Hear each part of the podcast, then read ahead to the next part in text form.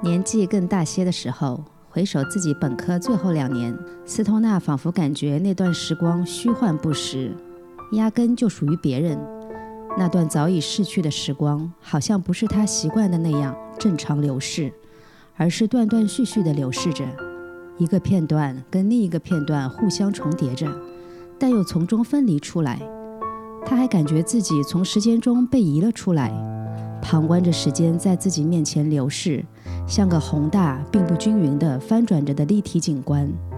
他的自我意识开始苏醒，他还从未以这种方式感知过自己。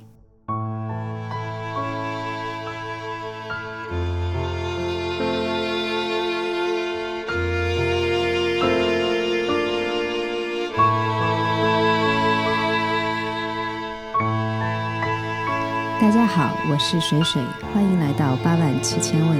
大家好，我是明明。刚刚水姐给大家读的呢，是我们今天想要给大家介绍的一本小说里的片段。那为什么想要给大家介绍这样一本书？其实也要从水姐最近咨询的一些感想说起。对，就是其实现在陆陆续续也在接很多案例嘛。那看了那么多案例以后，就是感觉。大家的困惑其实还是在七彩子路兽这些东西里面兜转，没有跳出这个范围。但是呢，你又会感觉，其实很多的很多的人，他还是有一种无力感，或者说孤独感，或者说无意义感。嗯，就来咨询的这些问题，就是问题都是常规的问题，就比如说事业不好啦，比如说感情不好啦。或者说能不能复合啦，身体怎么样啦，都是这些问题。但是大家在就是提出这些问题的时候，其实它背后的背景是不一样的。对，那那是肯定的。对我印象比较深的是，水姐有一次跟我分享，她有告诉命主一句，我听来真的是蛮感慨的一句话。呃，我是跟这位命主说，其实人生不是每件事情都需要有意义的。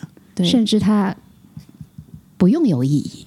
对，其实就是水姐的这句话给了我一些启发跟灵感。我跟水姐说：“哎。”正好有一本小说是我们俩都读过的，而且我们也都很喜欢。这本小说名字叫《斯通纳》，嗯，它是美国的一个作家约翰威廉姆斯写的。嗯，那这本小说呢，刚刚出版的时候也是无人问津，要到了五十年以后，嗯，呃，作者是美国人嘛，然后这本小说是在英国火的，这是一个很有意思的事情啊！我跟大家说一下为什么，因为这本小说和一般的小说不太一样，因为很多故事。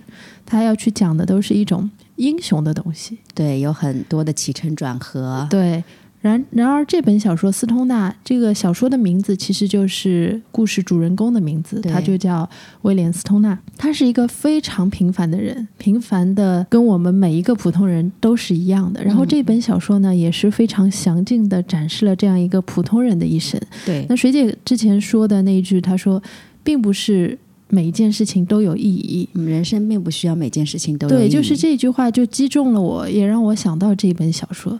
斯通纳他是一个什么样的人生呢？他出生在美国一个农民家庭，嗯，因为机缘巧合去上了大学，然后他去了大学之后，我发现自己原来那么喜欢文学，然后他就不断深造嘛，嗯，最终也是有幸去拿到了博士的学位，然后留下来去当文学和哲学。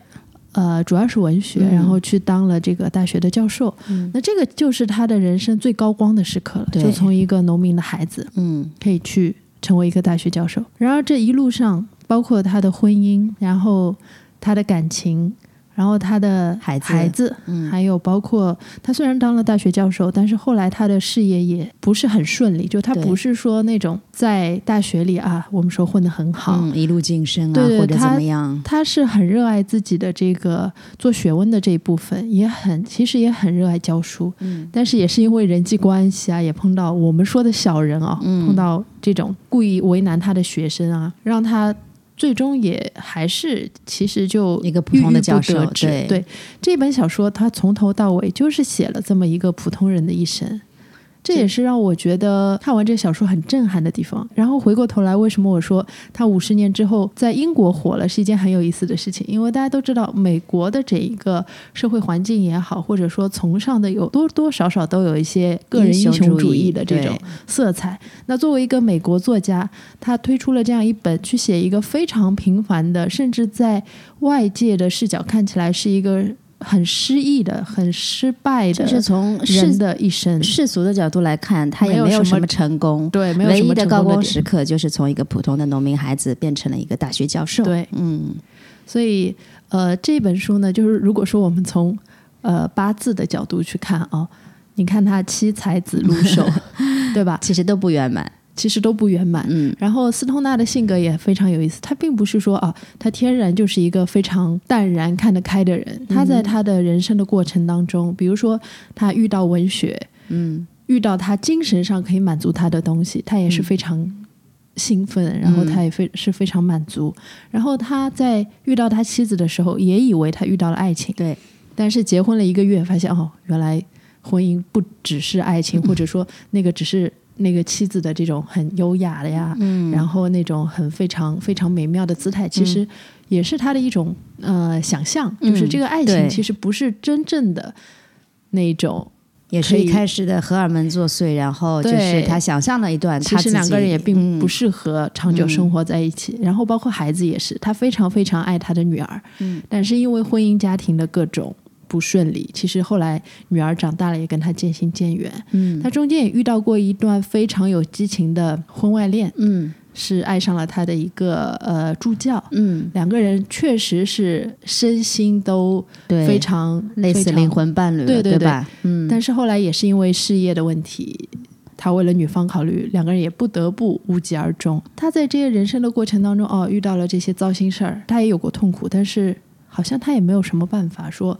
我可以克服这些问题，然后我可以让自己变得更好。所以我跟水姐聊起这本书的时候，我们就在说，这期播客可以推荐大家去看这本书，因为人生并不是所有的事情，它都可以说我让它过去了，然后我可以让眼前我遇到的困难化解掉，并且我可以让自己变得更好。其实斯通纳他还是有很多无力感的。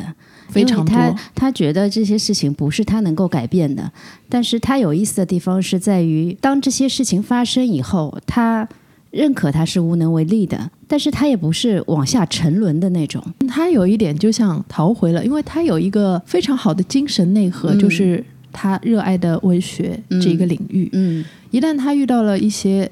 世俗上他摆不平的事情，嗯，他可能就逃回到他这个精神内核里边去了。对，另外有一点呢，也很有意思的就是，作为这样一个普通人，他不断的在遭受生活、工作各方面的一些冲击啊，包括我们刚才也没有说到，其实他的六亲关系，就是他跟他的父母也是关系比较淡漠的，就是他离开了。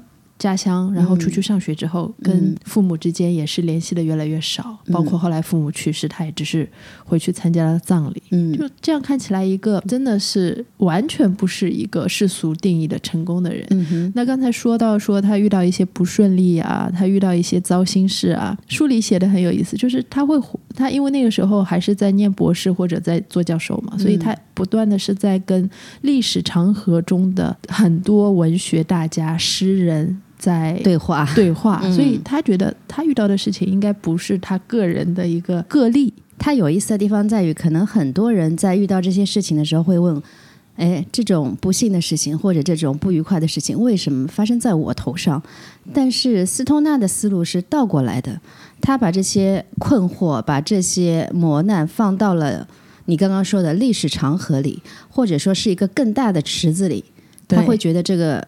又不是我一个人遇到的，大大多数人都是要遇到的，对对，大家都是这样，好像也不是一个事儿。对，又怎样呢？就是你放到时间长河里，放到历史长河里，它就不算什么了。对，他已经到了年岁的这种时刻，经常会想到，而且日益强烈，想到一个如此简单的问题，简单的他都没有办法去面对。他发现自己有些迷茫，自己的生活是否值得过下去？是否有过生活？他认为这是在某个时候所有人都会想的问题。他不知道这个问题出现在他们心中时，是不是跟出现在自己心中时一样，带着这种不具个人色彩的力量？对这一段，其实就是斯通纳人到中年四十岁的时候，婚姻也不顺利，嗯然后妻子跟他之间有无法完全无法跨越的鸿沟，就是他们嗯。完全没有沟通。对，然后他在学校任教的时候，然后工作上也是碰到了很难缠的学生，嗯然后他们的系主任对他态度也很冷冷淡嘛。对，后面还有一段也非常有意思，就是在那个冬天啊，斯通纳发现自己越来越频繁的去重温这种虚幻不真实的状态，他觉得自己好像随心所欲就可以把自己的意识从躯体里移出来，嗯他观察自己的时候，就像一个熟悉的、有些古怪的陌生人，在做着有一些熟悉却古怪的事情，自己不得不做。然后他觉得这是一种他从来没有体验过的分裂的感觉。他知道他自己应该遭受这个困扰，但是他已经麻木了，也无法说服自己相信生活这个事情很重要。他说他已经四十二岁，往前看不到任何自己渴望享受的东西，往后看不到任何值得费心记住的事情。这其实是很多人到中年，或者说在无数个困惑以后会生出来的一种感觉。对，这个就是我觉得像水姐刚才说的，就是人生时不时可能就会被这种巨大的无意义感给包裹住。嗯，那其实我在说这个无意义感的时候，它并不是完全说是颓丧的。那当然，对，这种嗯无意义感，有的时候就是你承认这些事情你是无能为力的，然后我也不必去追求人生中每一件事情它必须有意义。对。对，是这种感受。那有的时候是，其实是外界环境、社会，它有一个标准在那里。，当你偏离了这个标准，可能外部的声音或者世俗的眼光，就会让你觉得，哦，我现在的生活是不是和别人不一样，嗯或者说我是不是已经赶不上那种应该赶上的步伐或或者节奏？对，这是有两重两重标准的，甚至不止两重两重标准。那其实再往里面挖的话，人心本人性本身它也是很复杂的。嗯就是如果从八字上我们去嗯倒推一下啊，嗯斯通纳的这种性格的嗯，话，是，我觉得他一个是其实他的人生当中没有很大的起伏，嗯，他在面对这些呃七彩子路兽上的问题的时候，跟普通人都是一样的。都是一样的。对这个故事之所以我们觉得它好，是因为他把一个简单的人、简单的一个生命过程，对，像一个生活流一样的把它写出来了。它没有任何宏大叙事。对，但是你嗯能感受到这种无力感呀、无意义感呀，或者说他精神内核里面有的一些呃比较闪光的东西。对，他有一种自己精神内核的稳定。嗯，那他就是从八字上说，我我我我觉得可能他是偏硬蛮重的人，嗯，就是偏硬他有个有一个特点是他是活在自己的世世界里的，对，他有他一套自洽的逻辑。是。其实斯通纳是自洽的，对，但是从他的人生长河里面去看，他也没有那么多的起伏，那说明他可能地支的行冲啊没有那么厉害。嗯嗯嗯，所以你要从师生性上说他是偏硬的，然后从他的那个六亲缘浅 上面来说，他肯定还是有一定的行冲的，对不对？就是他跟他妻子、跟他、跟他孩子、跟他的原生家庭，其跟他的实同事，对，关系都很浅。那因为偏硬的人，他活在自己一个小众的范围里面，他追求文学，可能有些人追求哲学、追求宗教、追求艺术上的一些东西。但是当他进入到这个领域的时候，他是可以深钻深钻进去的。而且他的这种享受，嗯然后他对自己的这个生活的满意度还是挺高的。对，因为这个当中有一段情节是在他跟他的妻子生活很不愉快，经常、嗯他们也不是吵架，他们就好像是频繁的冷战那种。对，就是然后他就在自己的书房里开始用那些旧的木板给自己打造一些书架呀，嗯然后就沉浸在自己这个书房的这个环境里面。嗯在这个过程当中，他的感觉是什么？他的感觉是他仿佛又回到了念大学的那种时光，嗯他觉得是开心的，嗯他觉得是不被打扰的。嗯，所以他其实能够知道从世俗的标准来看的话，他也不算一个成功的人，那肯定他也有很多的烦恼，但是也没什么钱，一直非常拮据。对，但是退回到他自己的这个精神世界里的时候，他又觉得我这样挺自洽的，是我这样挺舒服的，是，哪怕在很拮据。就是很困扰的一些环境里面，他也是可以跳出来看待他自己的。是的，嗯，所以可能他还会，比如说、呃、地支的神煞里面带一些华盖之类的。嗯，其实我觉得华盖星是一个很有意思的东西，就是它也是主艺术嘛，就是你可能喜欢这些东西的话，艺术类的、哲学的、哲学类的东西，你可以。深挖进去，你可以在这个世界里享受。但是，就像我们上期说过的，华盖也好啊，孤城也好，寡宿也好，这些神煞它代表的其实都是一种孤独感，就是你在人际关系里面，你会有一种游离，嗯哼，或者说你会有一种大家不知道的，你自己能够感受到的孤独感。嗯，但是这种孤独感呢，对有些人来说，它是可以自洽的，是。他是甚至可以享受它的。对，哎，水姐，我记得之前你有给我说过，就比如说你说像我水这一种，嗯你说就是这种孤独都是不一样的，嗯，就是金水，你之前是怎么分析的？然后你还分析了你的那个 火土那个，我觉得那、那那两段说的特别好。就是金水的人，我们通常说他是比较理性的。是，你因为是水比较重，但是你金其实是缺的，嗯你是水木的，还有还有区别。嗯就是金水的人，他一方面是比较理性，那从表面来看，他也是比较有逻辑性。嗯但是他在他自己内心深处，如果搭配的不好的话，他其实是还是有很多纠结的部分，嗯或者说有的时候也会有内耗的部分。嗯就是在他的一个思维世界里考虑这些事情，但是人性是很复杂的。有意思的地方在于，比如说金水的人，他是这个样子的，对吧？他也代表着一种可能，当然也要看他全盘。如果他地支里面是合的，就比如说你是合多的人，那我们之前也说过，他就是代表方内之人。但是你说方内之人，他就是代表着能够把人际关系都处理好吗？或者说他喜欢去处理人际关系吗？我觉得未必的。就方内之人，他其实是觉得自己应该要在这个社会关系当中，就生活在这个社会和人际关系之中。对，他是追求这些世俗里面的一些喜怒哀乐的。对，那我们说那个一点，就是方外之人，他是可能追求，比如说精神啊，不是说方内之人不追求精神啊，嗯就是可能一些宗教类的，或者说一些稍微出世一点的想法。嗯那照我们说，你方内之人，什么能让你快乐？其实是这些世俗里的这些关系、这些嗯东西能够让你快乐。一种热闹的关系。嗯，但是比如你水大，然后你又是，其实水大的人他本身性子是有点冷淡的，嗯特别是金水的人，嗯他起码在外在的表象是这样子的。嗯但如果你下面又带了，比如说华盖、嗯孤城、寡宿这些东西，而且你又是合多的，你把这些神煞合进来了，嗯，其实你内心深处是。我没那么需要去跟人打交道，就我既是方内之人，但是我又觉得我也不是那么需要跟人打交道。，对，你会有那么多个片段或者时刻，你是会觉得我一个人待着也挺好的。嗯，我跟我自己喜欢的这些东西嗯对话、做朋友。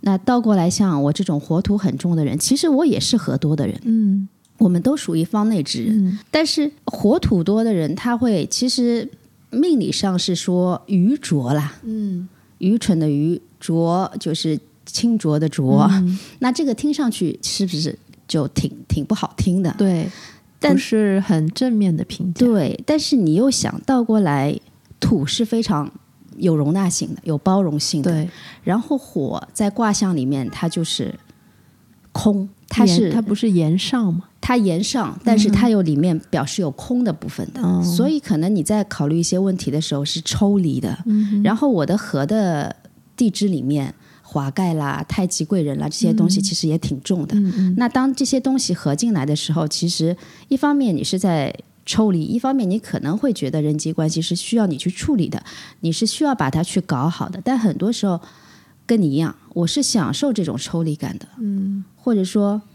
别人以为你是热热闹闹的，你是外向的，但是你自己知道你是需要时间和自己去相处的。嗯那所以刚刚说到火土的人愚拙，我觉得他另外有一个反面，就是如果这个东西你自己能够把它修炼好了，其实你落到一个空的一个境地里面的时候，反倒是会有一种大智若愚。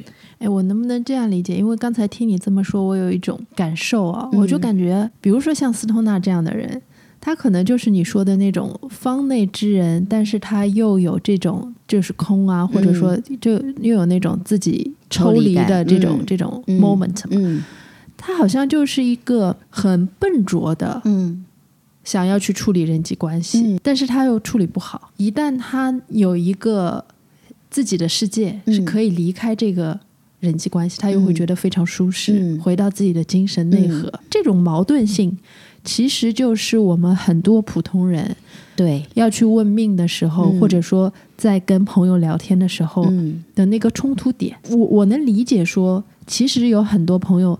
他也没有那么在乎外界的目光，对，他可能内心本身深处是有一些认知，就是你说的方内嘛，嗯。但是他是笨拙的，嗯。所以说这个当中的这些矛盾和冲突，会造成情绪上的一些不稳定，会造成自己感受上的一些失衡，或者说。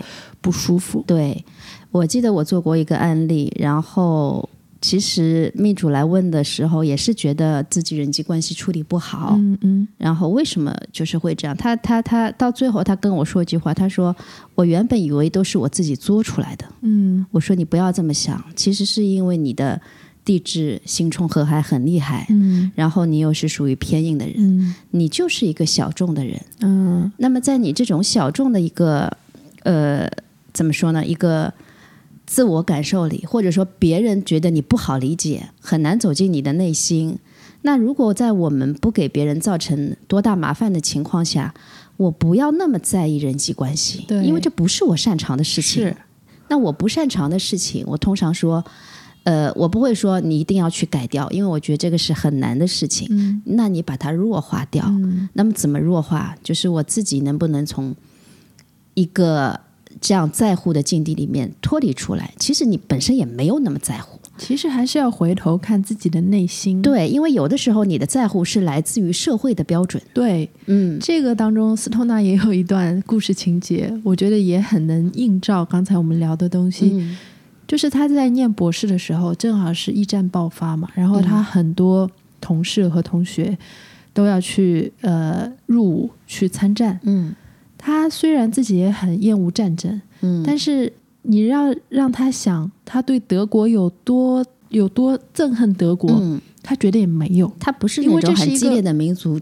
主义的主义的人，他不会被这种呃集体的情绪所煽动。对。他是对于个体的死亡，或者嗯。说对于人类的这种这种灾难，嗯他是会有深刻的同情的。嗯但是你落到具体的点上，他又觉得这个事情可能离他又比较远，嗯所以我觉得这种情感上的描述是很真实的，很嗯很符合当下的个体的一种真实的情感。那回到水姐刚才说的那个观点，就是碰到一些事情让自己不舒服的时候。我们是不是停下来，可以真正去想一下，我内心是什么感受，对，我想要什么？嗯，所以斯通纳后来在那么多人义愤填膺说啊，我要去嗯入伍啊，我要去参战啊，嗯，他最后还是决定我留下来继续上学。对。对，所以这个就是他很顺应我自己我记得书里还有一句话，就是他其实到后面再去反思这件事情的时候，他也没有什么愧疚感，对，他也没有什么悔恨。是，对，所以这个就是我觉得但是后来他有一个关系非常要好的嗯一个同事，因为去参战，嗯所以牺牲了嘛嗯，嗯他也是非常非常伤心的。嗯我觉得他这种呃喜怒哀乐是关照在一个具体的个人上面，对，嗯，就是他是关照在他身边亲近的人，比较就是就是你是在乎远方的声音，对远方的哭声，对，还是在乎当下的这个身边人的一些感受。其实我觉得大多数人在这种方面，这样的一个表现是更加真实的。是的，嗯，要去有勇气接受这种真实性，而不要这么容易的被外界的声音或者别人的眼光、嗯别人的看法带着跑。对，然后还有一个非常有意思的事情啊，就是因为我很喜欢斯通纳这本小说嘛，嗯我后来看到一个消息说这本小说已经被购买了版权，要翻拍成电影。然后男主男主角是谁？男主角选的是卡西·阿弗莱克，啊，海边的曼彻斯特，对，嗯就是海边的曼彻斯特的这个男主角，他是本·阿弗莱克的弟弟。本·阿弗莱克大家应该都知道，就是呃，DC 蝙蝠侠里边嗯嗯我们说本编本编他嗯演蝙蝠侠的。嗯本·阿弗莱克的电影都是他本身自己很聪明嘛，嗯演员自己很聪明，他又是导演又是编剧，然后《逃出德黑兰》也是他自导自演。然后也是自己编剧的，嗯。是非常有才华。本·阿弗莱克，我觉得本·阿弗莱克就是典型的英雄美国的英雄主义的代表，长得又帅，对吧？脑 脑子又好。对，哎，他弟弟卡西·阿弗莱克，我看了他可能有三四部电影吧，嗯，他演的所有的角色，就是这种丧丧的，对他很喜欢演这种非常关照，就挖自己内在情绪挖的嗯。非常深的嗯。电影。嗯，虽然斯通纳还没上映，我不知道嗯最后是不是他出演男主角，然他后他给人的太感觉帅了，不，但是他给人的感觉就是，哎，他也不叫丧，他就嗯始终呢，就感觉整个人也没啥活力，嗯。然后呢，蔫不拉几的，嗯，但是呢，又感觉他有非常深刻的一些情绪对，内在。海边的曼彻斯特也是看完让我觉得非常震撼的一部电影。呃，就是看完是一时三刻，我觉得走不出来的一部电影，嗯，因为他的这个故事是非常极端的，对我也没有，之前我也没有设想过，他可以把就是一个人的那么极致的一个悲伤，嗯，可以这样拍出来。其实刚刚我们说到斯通纳的时候，我觉得还是在说啊、人生其实不需要每件事情都有意义，嗯，在在在讲这个点。但是曼彻曼彻斯特就好像是另外一个人生里面的怎么说呢？就是一个点，它的点在于人生有很多事情是没有办法。没有办法，就我们都在说很多事情它是可以随着时间过去的，嗯，就是你回过头来看，它都是会越变越轻的。对，但是曼彻斯特在说的是，人生有很有有一些事情，它就是过不去的，也没必要过去。曼彻斯特是海边的曼彻斯特是怎么样一个故事呢？就是卡西·阿弗莱克演的这个男主角，他本身也是一个普通的男人，嗯然后有一个很幸福的家庭，家庭妻子也挺漂亮的，嗯然后有几个很可爱、很活泼的小孩儿。嗯，他自己也是这种很好好客很好客，嗯然后。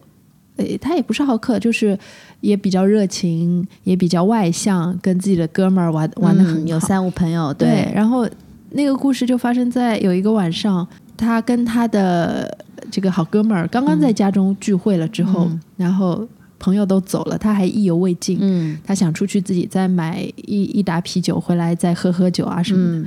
然后他们因为是在很冷的地方嘛，所以他出门去超市买酒之前，嗯，他把家里的壁炉身上把火生好，嗯因为他想让自己的妻子小孩儿就是在家里更温暖嘛，因为嗯他的妻子小孩都睡了。他后来就出去买酒，买酒的时候还顺便在超市里给小孩买了尿布。嗯，就是也他是一个很顾家的对，男人，他是一个很顾家，就是一个蛮好的，就是一个嗯普通的普通的男人。嗯谁知道他走在回家的路上，他发现来了好多消防车。嗯原来就是因为他在给壁炉生火的时候忘记放那个防护栏了，嗯，然后那个火花溅出来，对，把他们整个房子都烧着了。只有他妻子幸存活了下来，然后他小孩都遇难了，所以这个对他来讲是一个真的是一个生命无法承受的一个重，嗯，嗯。所以其实电影里后面也表现，他跟他妻子再相遇的时候，其实两个人是。就是没有办法再去面对这个事情对一一一场对话，哪怕是数数个呃事隔数年以后，对也是没有办法面对的。嗯，然后卡卡西亚弗莱克在里边的这个整一个表演，他那种完全就是生无可恋。就事件刚发生的时候，他也试图去了结自己的生命，嗯，后来被人劝下来了嘛。对，他在警局里的时候试图但开枪自杀嘛，就他就一直背负着这种沉重，感觉他就像是过一天是一天，他的人生也没有再对，其实他对于他而言，如果能够死，其实反而是这件事情就了了。嗯但是他好像就是要让自己在这种惩罚的感觉里，在这种一辈子愧疚的感觉里，就这样下去。走他的一生。是就是他没有放过他自己，他也没有和自己和解，他也不想让这个事情过过去。对，所以这才是他能够活下来的一个原因。对，所以我们从斯通纳聊到这部电影的时候，我们也也在说这个事情嘛。嗯之前哦，原来其实人生有些事情不是非要过去的。过不去的，就是过不去的。嗯哪怕随着时间的流逝，他依然是过不去的。嗯，他其实也是一个普通人的一生，对，只是他遇到了一些非常极端的情况。极端的情况。但这个极端的情况，你再放在人生的长河里去看的话，它就是一个无常。是就是很多人都在，大家都要去面对无常，只是有些无常大一些，有些无常小一些，有些事情极端一些，有些事情可能稍微缓和一点。其实他也最终还是一个回到关照到自己的内心。对我的内心确实是痛苦的，对我没有办法让我的内心或者让我整一个人变好起来。对，就是有些人选择了我跟无意义共存，对，有些人选择了我跟不和解的自己共存。共存，这个有一点像水姐前两天跟我说，她看到一个观点，觉得很好，嗯，是叫随顺命运的随顺河流。的河流，嗯嗯，就是你和你自己，你和你的命运合二为一了。你即是命运，命运即是你。我前两天在水姐说这个观点的时候，我们还有过一番讨论，因为其实我们是在聊啊，那你有没有这种自由的意志，可以真的让你随顺命运的河流？嗯我们都觉得可能是真正修行的人，或者说呃有这个能力的人，嗯他才可以随顺命运的河流。因为嗯对我来说，我觉得你本身就是命运，嗯就是命运发生的所有的一切，造成造就了一个你。嗯，但是今天这样一场聊完之后，是不是观点有改变了？我又有感到了那种随顺的这种 这种这种感受，是在于你真的问自己的内心，我想要什么？对，什么是可以让我呃，也不说好好的过这一生，嗯但是什么是可以让我过完这一天，嗯可以让我有力量再去过明天？嗯，所以你看，曼彻斯特其实就是他的这个随随顺，他就是选择了与痛苦和愧疚在一起，然后他继续他的命运。是所以我之前的观点就是，其实你要和命运合二为一，变成一个随顺的状态，其实这就是一个无为的状态了。嗯，嗯，所以到底是命运决定了我们的这一生，还是我们自己的性格造就了我们的这一生？其实这个东西是没有办法讲清楚的。那肯定对，是但是你如果有了这样一种随顺的时候，无论是斯通纳也好，或者说曼彻斯特也好，我们说的随顺，并不是说我就是和自己真的完全自洽了，嗯没有没有任何的矛盾点，人是不可能的。对，就是很难做到这一点的。那像曼彻斯特这样的一种选择，我觉得也是一种随顺。对我，我有想到，因为我们今天举的两个例子都是相相对来说比较丧吧，我加一个引号，但他可能就是呃普通人的很多不顺心的事情。嗯那我又反过来说，如果说当下你的状态是积极的，嗯，有东西是你的内心真的想要去抓住它的，嗯那你就去抓住它，对这也是一种随顺。对就是这个时候你向上的那个力量，对它是在推动你的。对，就是。比如说，我们现在都在说卷卷卷，那大多数人在卷的时候，其实这个社会标准是会给一部分人造成焦虑的，嗯，或者说给很多人造成焦虑的。但是如果当你找到你自己能够随顺的这一个，哪怕一个片刻，嗯，我觉得你都是可以。我躺一躺怎么啦？对，对，然后比如说大家都在追求意义感的时候，追求生活要有目标的时候，那我就是有一些片刻，我不需要太有目标。其实斯通纳他虽然在婚姻关系、在同事关系上面、嗯在子女关系上面，都都是呃就顺其自然嘛，嗯他也没有。他努力过，但是后来不行，也就这样了。嗯但是他在他喜欢的，比如说在文学，对在他的教学上，他其实是一直是向上的那种状对态，。就是在一个世俗的社会标准的界定下，跟你在你自己喜欢的一个生活状态的标准的鉴定下，就这个东西是不一样的。是不一样的你是不是能够把它分开来？对，你是不是能够在某些场景里，我不能说一生都能够非常理性的去客观的看待自己。你能不能有有那么一些片刻能够跳出来？可能很多人都都说你在躺平，你是咸鱼，嗯但是其实你内心知道你真正的力量在哪里。对，包括像海边的曼彻斯特，嗯我们看卡西埃弗莱克，他是在和自己的悲伤共处，嗯。但是他每天都在很努力的活下去。嗯。他去做很多零工，他去做水管工啊，对，给别人通下水道啊，嗯。做检修工。嗯。他每天都活在那里，嗯。虽然他活的没有质量，嗯。但可能是他保持着自己的生活，就是为了记得，就是为了去带着自己的因为只负罪感。有这样，他才能活下去。对，嗯，所以那这种活的本身，其实也是他内心的一种力量。对，就是我刚刚在说，我们不要追求意义，其实这个东西就是它本身的意义。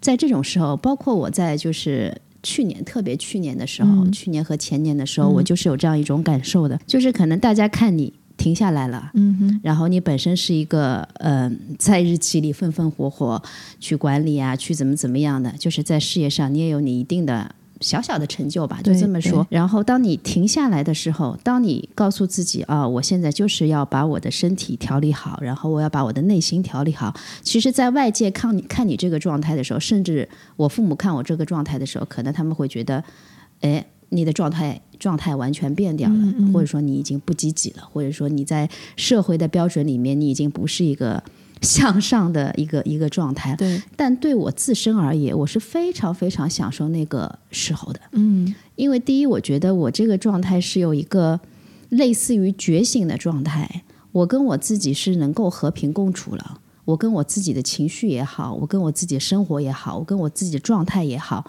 就是它能达到一个我内心，呃，可能不能说非常充盈到这个程度，但是我平和。你有另外一种迸发出来的能量，对，它的面相和社会认知的那个能量的面相其实是不一样的，但是你自己内心是非常清楚的。对我甚至觉得，我面对很多事情的时候，我整的一个思维方式和我打开的一个方式都不一样了。嗯，但是这些东西都给到了我非常清晰的喜悦感。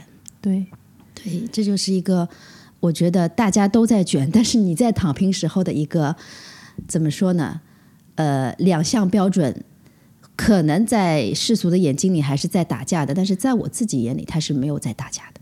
不要被别人裹挟着去卷，是。要去卷你自己内心真正有能量的那个东西。对，那个东西越卷，它可能给你的能量会越足。对，就像斯通纳一样，其实你去用世俗标准看待他的话，他真的就是没那么成功，或者说是一不成功，在很多事情上。人，，对，对人际关系笨拙的普通人。对，，就是但是你再去看他自己那部分精神内核的时候，他是稳的，对他有一种自我完成的这对种，他他有一个过程，他就一开始啊，这个事情发生了，嗯，我挺无力的，我也没有办法去解决它，他会试图去解决一下。但是我会跳出来，然后我把它放在一个更大的池子里、更大的长河里去看待一下他，然后我又觉得这个事情其实没有什么大不了的。对，对，说到底，这不是他内心真正关注的事情。是，嗯，就是你要找到你内心真正关注的事情，你要找到你自己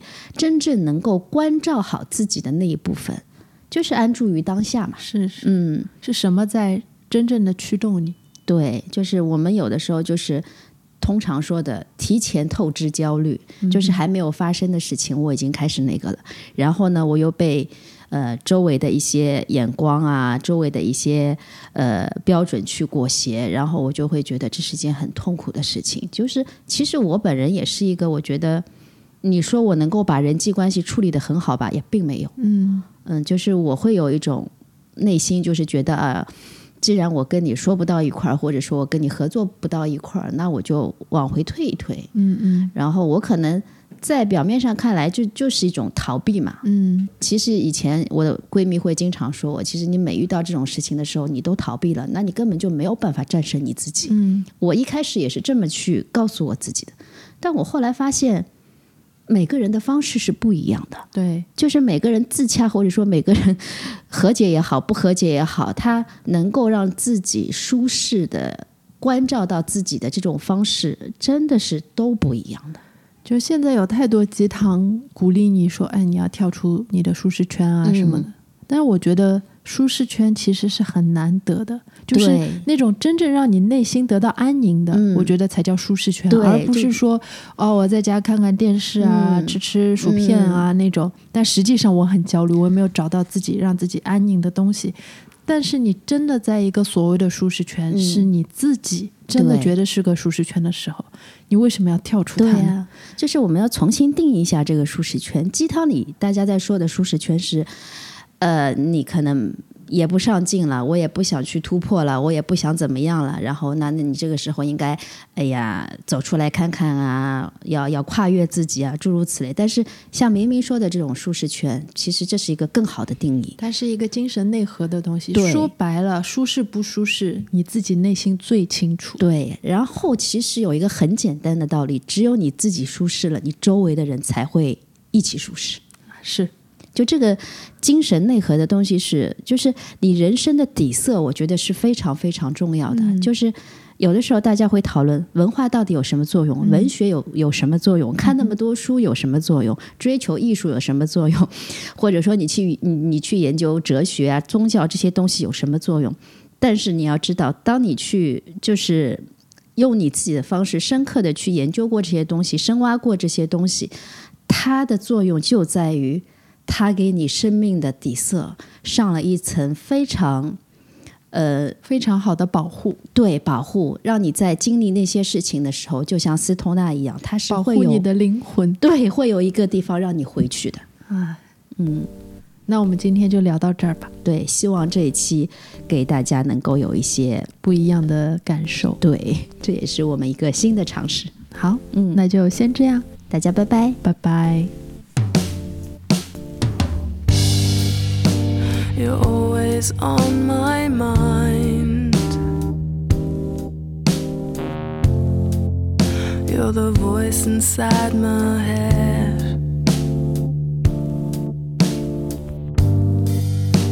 I travel through this life. I try to stay ahead.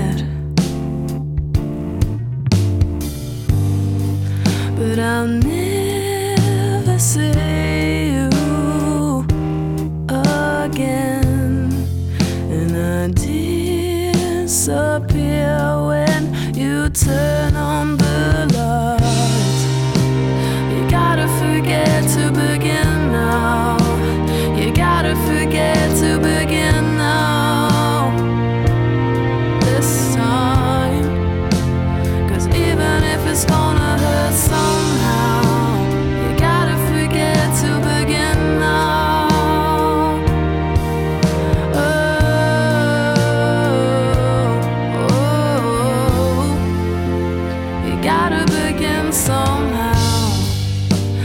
I'd want to stay in line.